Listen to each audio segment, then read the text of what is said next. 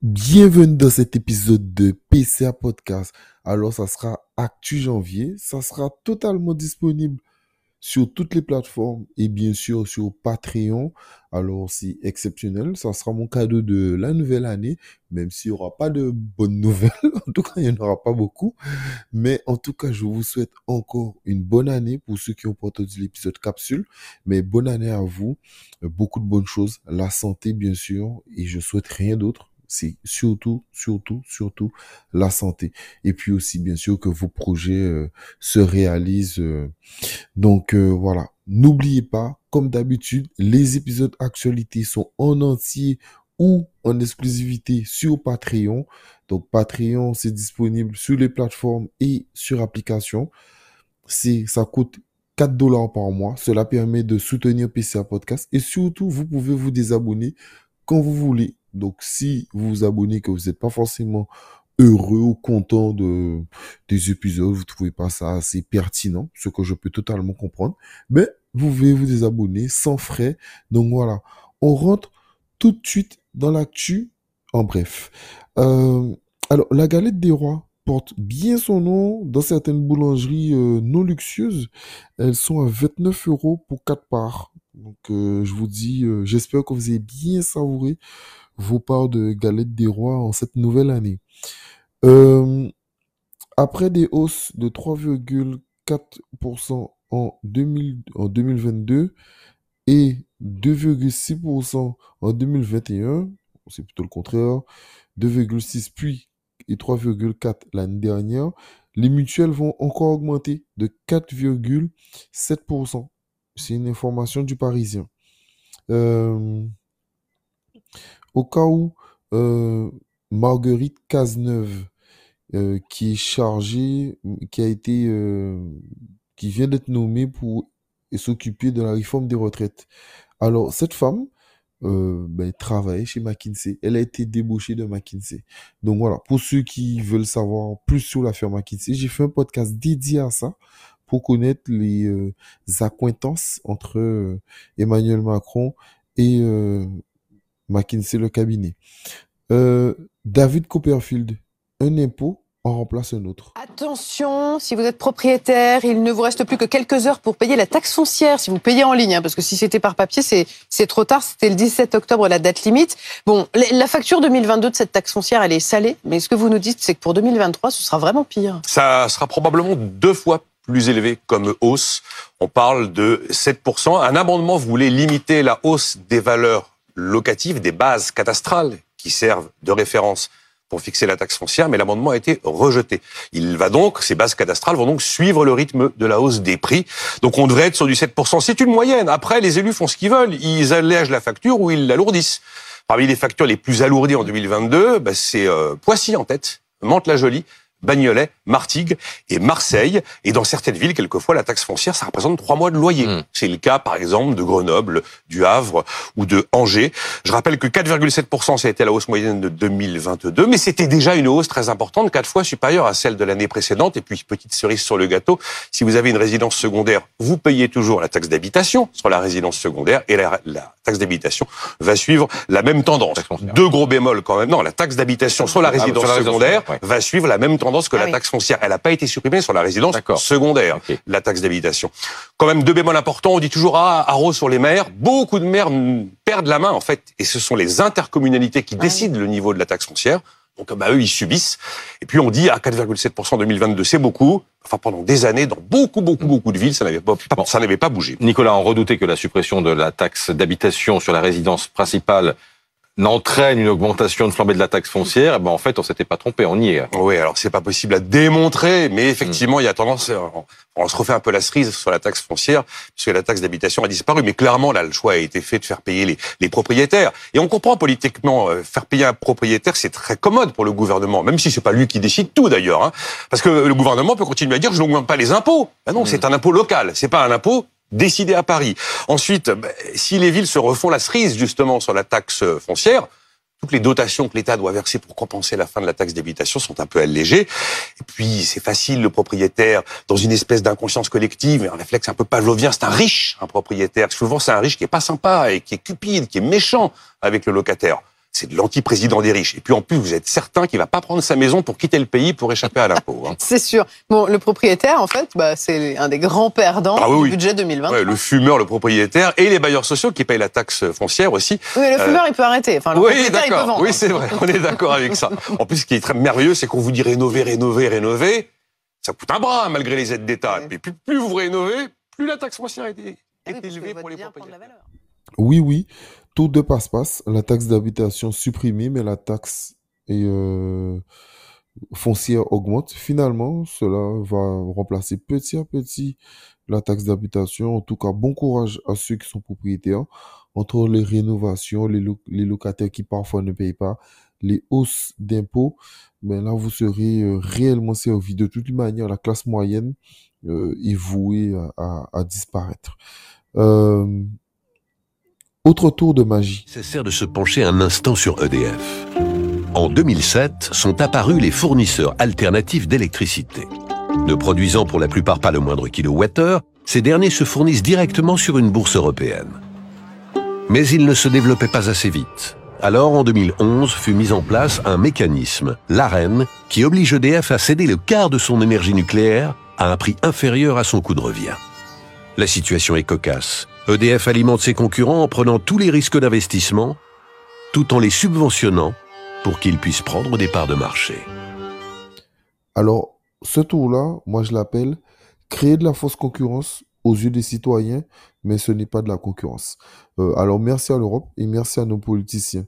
D'ailleurs, je vous conseille euh, de vous renseigner sur le plan Hercule, euh, qui veut continuer le démantèlement de EDF. Donc, le fil d'actu sur YouTube a fait une vidéo l'année dernière, euh, je crois de 40 minutes, pour expliquer qu'est-ce que le plan Hercule.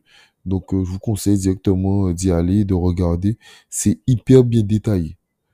Euh, là, j'ai envie de parler des actions essentielles, des actions inclusives, des actions du vivre ensemble. Cette ville ne s'appelle plus Pantin mais Pantine et ça ne plaît pas à tout le monde. Alors cette commune, elle se situe en Seine-Saint-Denis vers Paris et depuis le 1er janvier, elle a changé de nom. Mais alors pourquoi? En fait, cette année, la municipalité de Pantin a souhaité s'engager pour l'égalité homme-femme et la lutte contre les violences faites aux femmes. Du coup, elle a décidé d'ajouter un E à la fin du nom de sa commune et ce pendant un an, donc jusqu'au 31 décembre 2023. Alors, je vous rappelle, euh, le taux de violence a augmenté de 14,9%, le taux de chômage est à 7% Pantin. Donc, je pense sérieusement qu'il y a des choses plus sérieuses à faire que simplement mettre euh, Pantin, Pantine pour faire de l'inclusion. Je pense que les habitants attendent autre chose. Donc, euh, voilà. Euh, Tom Sawyer, pour ceux qui ont la référence. eu un président qui a été élu à. Il avait 39 ans. Et à 39 ans, un homme n'est pas fini, tout à fait. Et ce qui est extraordinaire, c'est que cinq ans après, on a l'impression qu'il en a 35. Parce qu'il a, il a un comportement avec les joueurs. euh, Vous voyez, il patouille euh, Mbappé. Moi, je- moi, personnellement, ça me gêne et je suis pas sûre que Mbappé soit ravi, quoi. Qu'il se comporte comme ça ce be- besoin de comme ça de, de toucher, ce besoin tactile, de dire des choses, de Et je dis mais on se dit ben, on a un président qui est maintenant de plus en plus adolescent. Et euh, moi ça me perturbe beaucoup. Pourquoi vous dites qu'un homme à 39 ans n'est pas fini? C'est pas, c'est, c'est là, à 39 ans, c'est, on est quand même, euh, Oui, mais dans- dans- qui n'est à pas 20 fini. ans, 25 ans, je veux bien, mais à 39 ans, oui, les mais choix à 39 professionnels, ans, à ont 39 été ans pour prendre la Je sais pas si charge, est qu'on soit fini un jour. pour prendre la charge d'un pays comme la France, Mm. alors qu'on n'a pas été élu, qu'on n'a pas fait le chemin de vie de la politique Mm. depuis qu'on en avait 25, qu'on arrive comme un néophyte. Oui, oui, bon. Euh, plus sérieusement, euh, je confirme que euh, Ma- Macron n'est- pas vraiment pris au sérieux, voire pas du tout.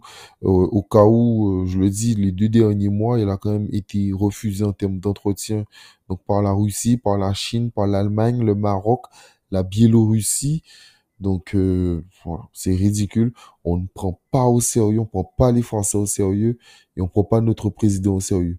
On a vu ce qui s'est passé euh, au Qatar et oui, comment euh, il a touché Mbappé, etc. Et je le dis euh, parce que je l'ai dit d'un réel. euh, le jour où il est allé pour la finale de la Coupe du Monde, il faut savoir qu'il y avait des accords par les pays européens à négocier avec les pays du sud-est asiatique, à négocier, et que Emmanuel Macron, au lieu d'aller négocier ça et aller voir la finale, il n'a même pas envoyé ni la ministre Elisabeth Borne, ni le ministre de, des Affaires étrangères, mais a préféré envoyer Olaf Scholz, qui est chancelier de l'Allemagne, qui n'a toujours pas accepté de faire un entretien avec lui, mais c'est lui qui l'envoie pour gérer euh, nos, euh, nos intérêts. Donc euh, voilà. Le bon, la brute, le Sarkozy. Le jour où Nicolas Sarkozy a truqué l'élection présidentielle ivoirienne. Vous le savez, la France entretient une relation particulière avec ses anciennes colonies, notamment la Côte d'Ivoire. Malgré sa prise d'indépendance en 1960, le pays reste encore énormément sous le contrôle de la France. Et ça, c'est notamment grâce à la monnaie du pays, le franc CFA. Le franc CFA est la monnaie officielle des anciennes colonies de la France qui permet à cette dernière de garder un contrôle total sur l'économie de ces pays. En effet, le taux de change du franc CFA est contrôlé directement par la France, ce qui ne laisse aucune indépendance aux pays africains qui utilisent cette monnaie. Sa valeur est indexée sur l'euro, ce qui maintient les économies africaines dans la dépendance de la politique monétaire européenne.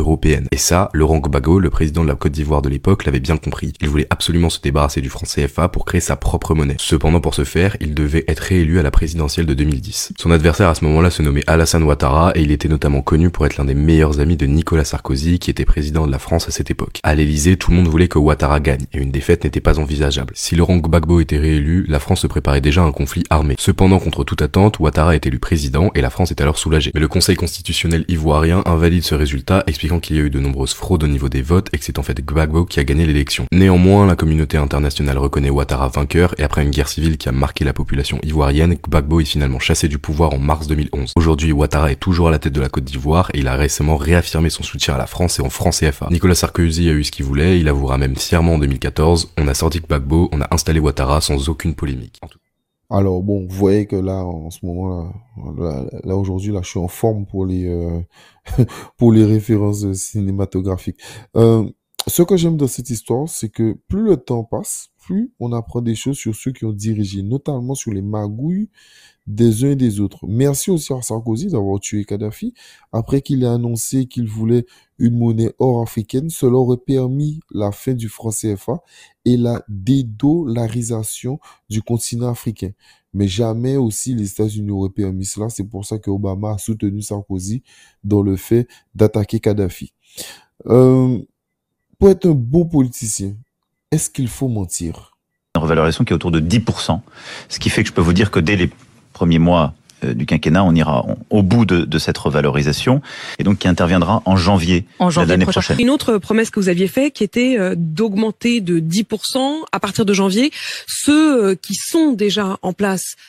Non. Non, non, non, non, nous n'avons jamais dit ça. Et donc qui interviendra en janvier, de l'année prochaine. Les, les, augmentations auront lieu à partir de septembre. La revalorisation que j'évoque, qui va se poursuivre. Donc 10% en janvier. Non, non, non, non, nous n'avons jamais dit ça. Alors, la, la, réponse est simple. Euh, oui, je pense que oui. Et au-delà de ça, euh, est-ce que Macron a menti? Je dirais quand même que non. Pourquoi? Parce que, comme on dit, il y a, y a, cette expression française qui dit les promesses n'engagent que ceux qui y croient. Donc voilà, pour ceux qui ont cru, ben, ils sont déçus. Moi, je, ne crois pas. Je ne crois en aucun politicien.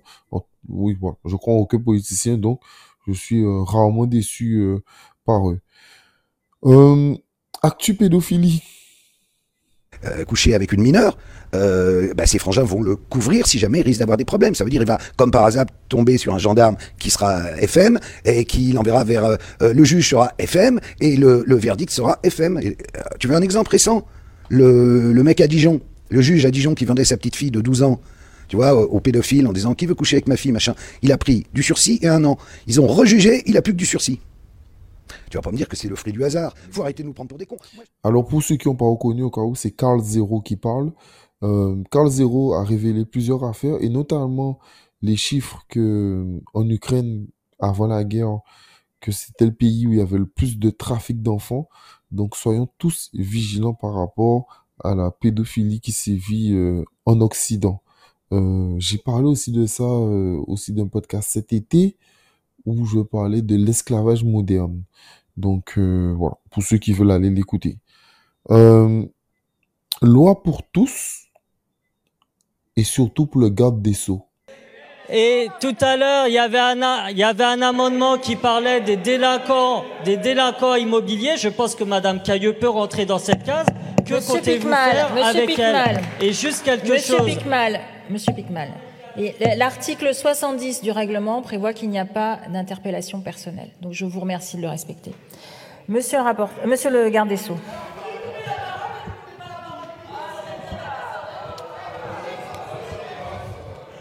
Il y a une différence essentielle entre Madame Cailleux et Monsieur Mélenchon. Non mais, C'est que lui, il a été définitivement condamné par non la mais justice. Monsieur le ministre, Monsieur le garde des Sceaux, l'hémicycle, non mais oui, l'hémicycle n'est pas là pour faire des interpellations personnelles, quelles que soient ces interpellations.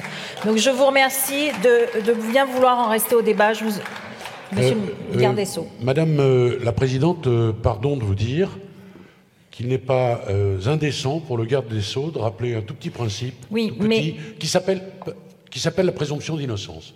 Vous voyez, on met en cause un membre du gouvernement. Je crois que je crois que la justice, je crois que je crois que la justice, je crois que la justice est saisie. Laissez la justice suivre son cours. Je sais que vous préférez la justice privée chez vous là à LFI, mais la justice est saisie et elle dira ce qu'elle a à dire sans aucune difficulté. Monsieur le garde des Sceaux, Voilà. ici c'est moi qui préside dans cet hémicycle. J'ai dit à Monsieur Picmal qu'il n'avait pas à faire d'interpellation. Non, non, mais je lui ai dit qu'il n'avait pas à interpeller un membre du gouvernement et faire des interpellations personnelles. J'ai donc fait respecter le règlement et c'est pas à vous de le faire. Je vous remercie. Alors nous passons aux amendements suivants. Dupont-Moretti, euh, alors vous voyez pas la vidéo, mais il a fait une tête. Il était vexé. Il était vexé par euh, la présidente de séance. Mais oui, la loi, c'est fait pour tous. Après, c'est normal qu'ils soient vexés. Euh, ces gens-là n'ont pas la même loi que tout le monde. Donc, euh, quand ils sont rappelés à l'ordre, même pour des choses euh, basiques, mais ils, ils ont du mal euh, à l'accepter. Euh, la France vendue à la découpe. Alstom, les représentants du gouvernement se retrouvent à l'Élysée. Alors que la plupart des acteurs présents s'accordent pour assortir la vente de conditions, Emmanuel Macron, alors secrétaire adjoint à l'Élysée, milite pour General Electric sans condition. Son argument, nous ne sommes pas légitimes pour intervenir. Nous ne sommes pas dans une économie dirigée. On n'est pas le Venezuela.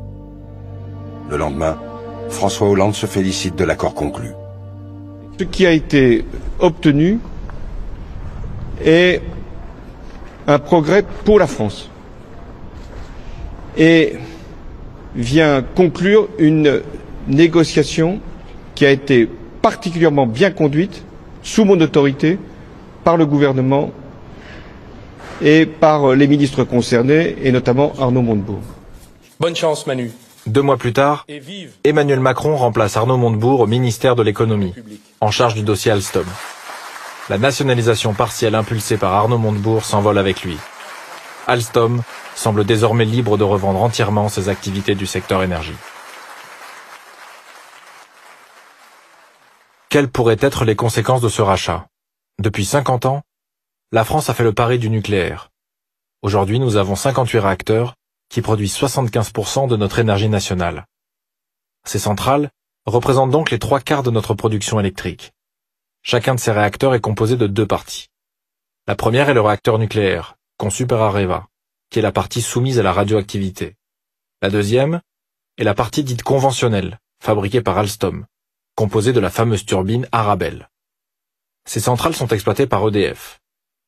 À travers ces trois sociétés, la France avait donc le rare privilège de disposer d'une filière nucléaire complète. Notre autonomie énergétique est désormais remise en question. On a perdu un élément de contrôle de notre euh, sécurité nationale sur le plan nucléaire. Rien que ça me paraît déjà quelque chose d'énorme. On aura une offre euh, nucléaire bancale, puisqu'il nous manquera le turbo-alternateur, qui lui est propriété de General Electric aujourd'hui, alors que c'est nous qui l'avons développé, que c'était une technique qui était euh, utilisée par 50% de l'industrie nucléaire mondiale, et nous l'avons vendue pour une bouchée de pain à General Electric, alors qu'elle était constitutive de ce qu'on peut dire la filière nucléaire française. On ne peut pas dire j'ai une filière française si jamais nous n'avons pas Rabel, c'est absurde. Indirectement, ça va poser des, problèmes à l'exportation. C'est-à-dire qu'à partir du moment où euh, nous allons euh, être en situation de vendre des centrales nucléaires clés en main à l'étranger, eh bien, que vont nous dire les clients en disant peut-être qu'une partie du savoir-faire est français, une grande partie du savoir-faire est français. Mais dans votre système, là, vous nous proposez des turbines Alstom. Or, Alstom est des mains américaines.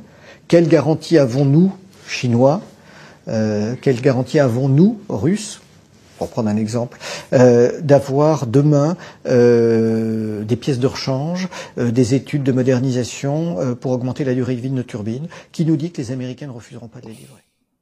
Alors, j'ai déjà parlé de ça plusieurs fois. Le fait que Macron ait vendu Alstom pour 500 millions a été une catastrophe pour la France.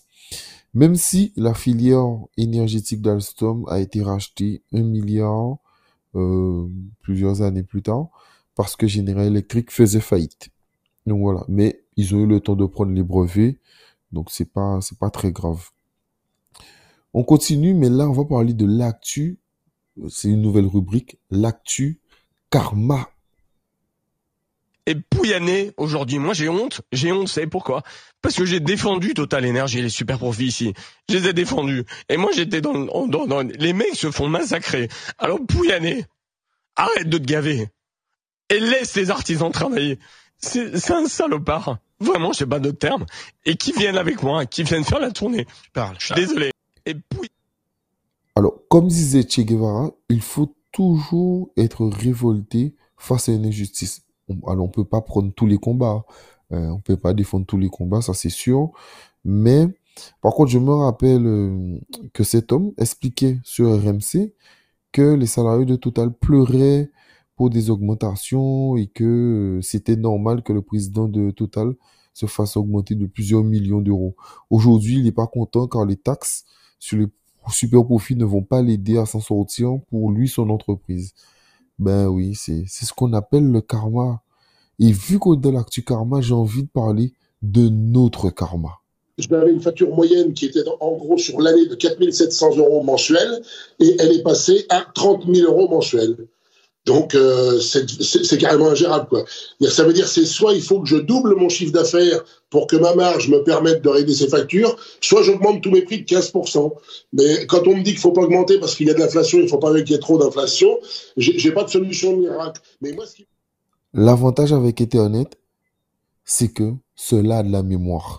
Non, moi j'ai du mal à comprendre en fait ces réactions parce que quand tout, tout le monde dit que le- sa situation personnelle ne s'est pas améliorée, je suis quand même un petit peu désolé, mais il me semble qu'après les gilets jaunes, on a lâché 17 milliards, qu'on a donné aux salariés, je veux dire une prime exonérée de charges, qu'on redéfiscalise heures supplémentaires. Alors qu'on vienne pas me dire que la condition financière du salarié euh, de base, hein, sans que ce soit péjoratif, ne se soit pas améliorée parce que cet argent on l'a donné. Moi la prime à l'entreprise, je l'ai faite. Donc quelque Tu part- à tes salariés. oui, bien sûr. Donc quelque part, je trouve quand même que c'est un petit peu malvenu de, de dire qu'il n'y a aucun changement sur la Ça condition. représentait Je- combien pour tes salariés, pas. par exemple? Je sais plus, mais on a dû, ça représentait 500 euros, je crois, un truc comme ça. Mhm. Donc quelque part, j'ai j'ai du mal à comprendre qu'aujourd'hui, euh, Macron serait responsable de tout. Quoi. Il il y a un moment, c'est Alors, ce monsieur, au cas où, pour ceux qui ne connaissent pas, c'est Johnny Blanc, patron, qui passe depuis près de 8 ans à RMC dans les grandes gueules et aujourd'hui se plaint de ne pas s'en sortir. Mais il expliquait à l'époque que les gens devaient être contents car ils ont une prime de 500 euros. Alors, je rappelle au cas où, une prime, c'est ponctuel et c'est pas ce qui va changer la vie des gens à long terme. Et comme à l'époque, en tout cas il y a deux ans, ce n'était pas la faute de Macron, ben moi je suis d'accord avec lui. Voilà, ce n'est pas la faute de Macron. Donc aujourd'hui, euh, qu'il paye les 14 000 euros euh, d'électricité, c'est pas mon problème. Donc voilà, c'était l'actu karma. Passons maintenant euh, à l'actu retraite. Réforme, elle doit s'appliquer progressivement à partir des Français nés à partir du second semestre 1961. Euh, pardon de donner votre âge, euh, Madame la Première ministre, vous êtes née le 18 avril euh, 1961. Ça veut dire qu'à deux mois après, vous allez y échapper. Oui, enfin, je n'ai pas le projet de partir immédiatement à la retraite. Vous pensez pas que vous devriez donner l'exemple dans cette réforme et dire, euh, elle s'applique aussi à moi puisque euh, je vais changer la vie de millions de personnes? Alors, si ça ne concernait que moi, pourquoi pas? Mais vous voyez, ça serait une grande innovation et je, je suis pas sûr qu'elle serait très bien perçue de faire ça rétroactivement. Le texte, il sera voté à la fin du premier trimestre. On va pas changer des règles. On va pas. On laisse quelques mois pour l'application de la réforme. Non, mais on vous pose la question parce que les oppositions disent que vous avez fait exprès et qu'en fait vous êtes épargné avec cette réforme de re- des retraites. Oui, enfin c'est un peu ridicule. hein. Je pense que je porte une réforme des retraites. J'ai pas décidé mon année de naissance en fonction de la réforme des retraites ni le calendrier de la réforme. Est-ce que vous envisagez dans cette réforme de toucher aussi au montant des cotisations retraite? Plusieurs économistes disent pour quelques euros de plus cotisés ou quelques dizaines d'euros de plus cotisés, on pourrait assurer la pérennité euh, du système et c'est un tabou. Vous avez dit tout à l'heure, j'ai pas de totem euh, sur les 65 ans. Est-ce que vous en avez un sur le montant des cotisations patronales ou salariales? Alors, il y a clairement une ligne rouge pour nous, c'est de ne pas augmenter le coût du travail, de baisser les impôts pour les ménages et pour les entreprises, de ne pas alourdir le coût du travail, voire de réduire le coût du travail, et donc de ne pas alourdir les cotisations sociales, c'est ce qui nous a permis de créer plus d'un million d'emplois dans le précédent quinquennat, de continuer à créer des emplois. Et là, ma priorité, vous savez, c'est le plein emploi, c'est que notre pays continue à avoir une économie forte qui permet de créer des emplois, qui permet d'aller vers le plein emploi. Donc non, nous ne voulons pas alourdir les cotisations. Alors, je, pense qu'il faut être de bonne foi. Je pense pas que la première ministre Elisabeth Borne a choisi la retraite en fonction de son âge. De toutes les manières, euh, les politiciens sont rarement touchés par ça, parce qu'ils ils dépassent largement, parce que bon, ils ont tellement d'avantages que c'est tellement pas pénible. Donc, c'est pas un souci pour travailler longtemps.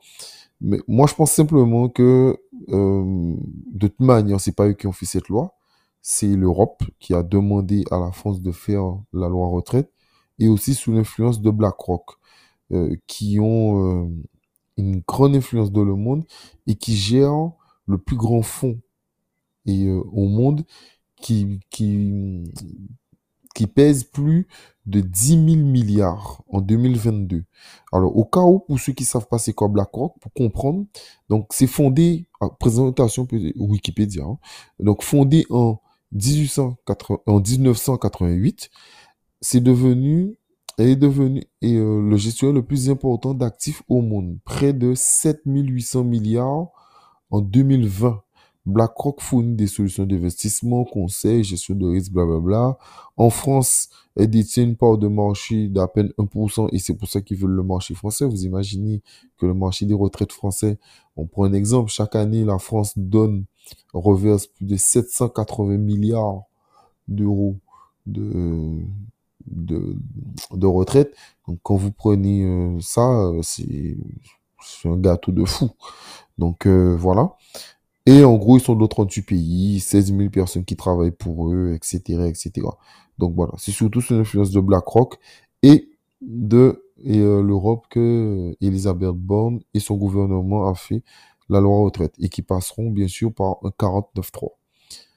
Parlons maintenant de la France du tiers-monde. Vous avez réussi à placer la cinquième puissance du monde dans un état de pénurie permanente. Vous qui occupez le siège de Mesmer et de Pompidou, vous en êtes réduite à faire la promo des doudounes. À la pénurie de gaz, de bois, de produits alimentaires, vous ajoutez la pénurie de carburant, bientôt la pénurie organisée d'électricité. Vous étiez ministre de la fermeture de Fessenheim, vous êtes Premier ministre des grèves dans nos centrales nucléaires. Comme réponse à la crise, Emmanuel Macron promet le tout électrique d'ici 2035. Belle promesse qui sacrifie ce qui marche, la filière automobile française, alors que vous n'êtes même pas capable d'assurer la production électrique pour les prochains hivers. Combien de temps les Français devront payer pour ces erreurs? Sur TF1, vous avez étalé votre irresponsable impuissance, spectatrice prisonnière des cabinets de com, des technocrates qui contrôlent vos mots, vos actions et peut-être même votre esprit. Vous commencez les crises, vous commentez les crises car vous les subissez, vous les subissez car vous les incarnez et vous les incarnez, donc vous ne pouvez les anticiper. La Macronie est l'incarnation même du système mondialiste qui méprise le travail des Français. Vous avez tenté d'étouffer la dignité des Français avec des chèques sans provision, des coups de matraque sans humanité. Maintenant, la question est simple. Quand allez-vous permettre de, laisser vivre les Français dignement, librement de votre travail? Alors oui, oui, euh, ce monsieur du Rassemblement national a raison. Oui, oui, la France est en pénurie de bois qu'elle a vendu en grande partie à la Chine, de médicaments qu'elle laisse fabriquer en Inde alors que c'est elle qui a créé certains médicaments comme le Doliprane, grâce euh, à l'époque à Sanofi, de Canadair qu'elle emprunte à la Grèce ou de médecins qu'elle prend en Algérie. je rappelle quand même que la Grèce est en faillite depuis 2009 et que l'Algérie est une ancienne colonie française et qui maintenant fournit des médecins euh, à cette même colonie. euh, mais pas colonie il y a plus de mille ans. hein. On parle de colonie euh, dernièrement, quoi. hein. Même Fanon a eu le temps de se battre pour l'Algérie, au cas où. Donc euh, voilà.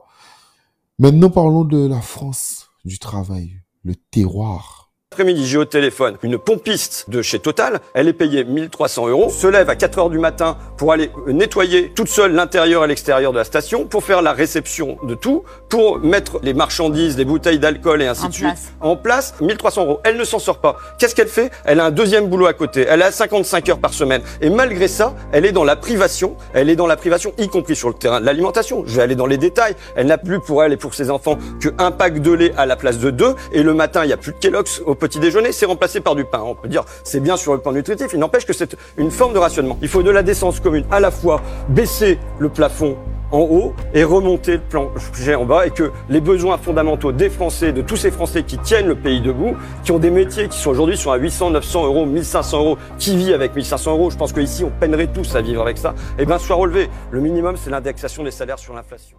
Alors, François euh, Ruffin de la NUPES a totalement raison. Euh, oui, la vie est hyper compliquée avec le SMIC, se loger, payer sa nourriture, voiture, etc. Le B à bas. Euh, cela est quasiment impossible avec un SMIC. Donc, pour euh, ceux qui m'écoutent et qui ont des difficultés financières, ben, bon courage, bon courage parce que les, les, temps qui arrivent seront durs. Et euh, voilà. Franchement, j'ai rien à rajouter, mais franchement, bon courage à vous. Euh, parlons maintenant de l'actu économique. Euh, le plus important, c'est la nourriture. Oui, je le pense vraiment. Monsieur le ministre, nous parlons du quotidien de centaines de milliers d'hommes et de femmes qui font vivre l'économie, la plus créatrice d'emplois et de valeur ajoutée dans le pays. Pour elles et eux, l'urgence est là. Et elle est également pour les générations de demain. Une agriculture nationale, locale, qui dépose le bilan, c'est une catastrophe sociale, mais aussi écologique et climatique. Après plus d'un an de hausse des prix des intrants et de l'énergie, il est plus que jamais temps de soutenir tout notre tissu agricole.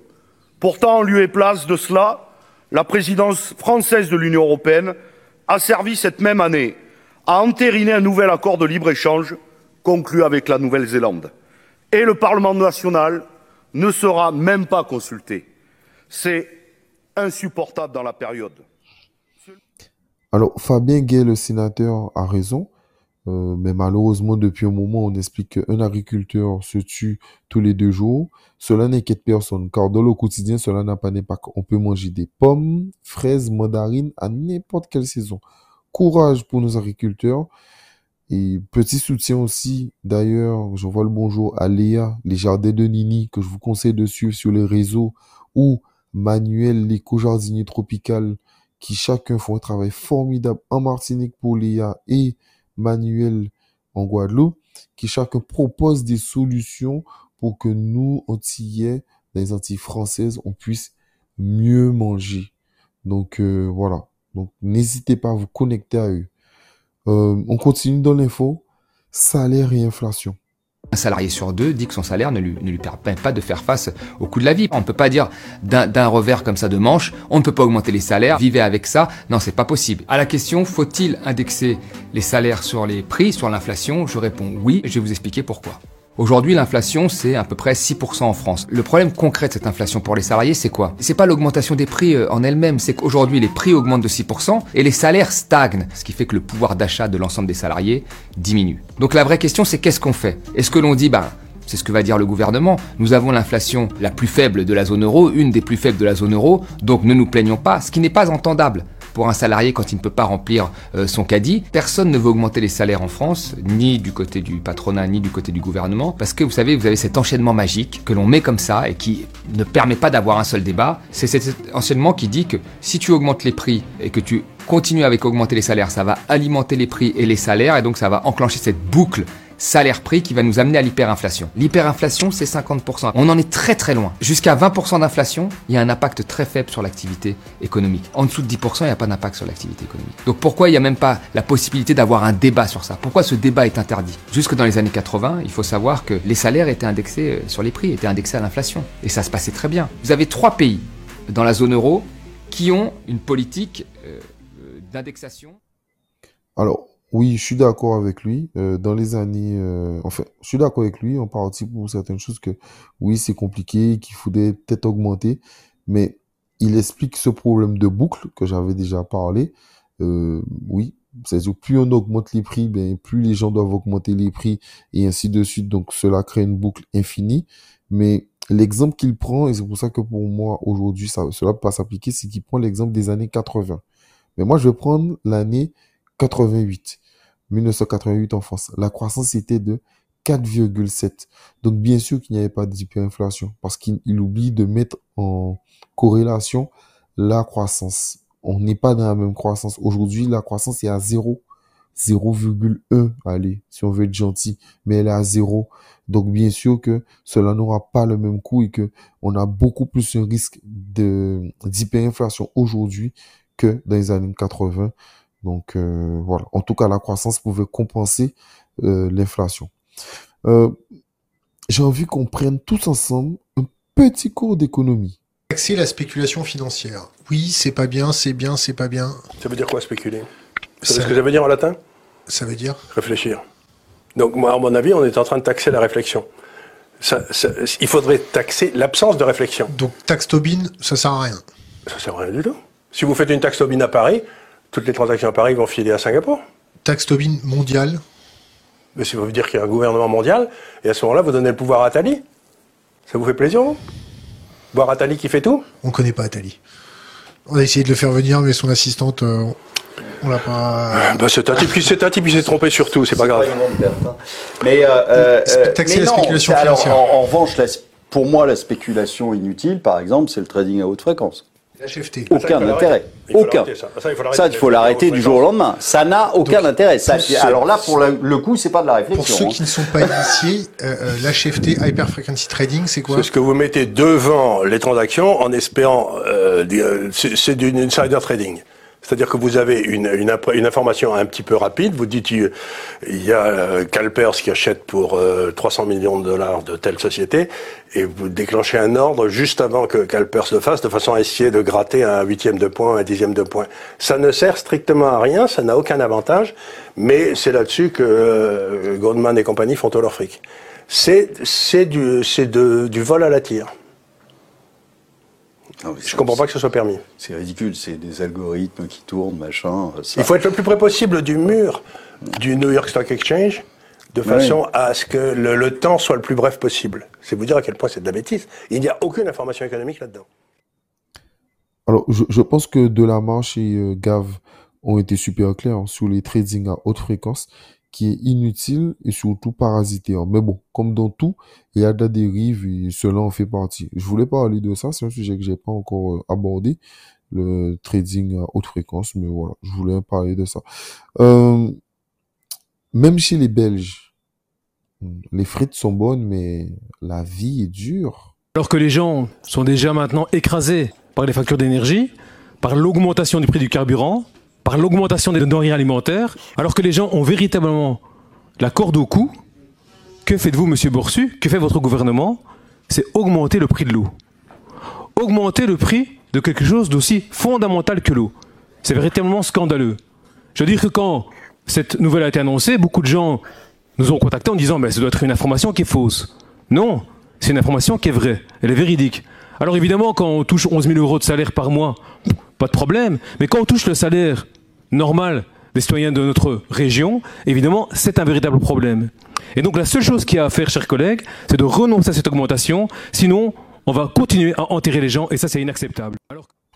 Alors, à défaut de gagner euh, des Coupes du Monde ou l'Euro euh, au foot, euh, ben, les Belges, ces jeux aussi, c'est compliqué. Le prix de l'énergie est très cher et ils, ils sont en train d'augmenter l'eau. Alors, l'avantage aux Antilles, c'est que l'eau a toujours été chère car euh, ben, il n'y en a pas. Il n'y a pas d'eau. Alors, il n'y a pas d'eau. Donc, comme il n'y a pas d'eau, ben, c'est cher parce que quand on paye quelque chose qu'on n'a pas, ben, c'est, ça reste cher. En tout cas, pour beaucoup de foyers.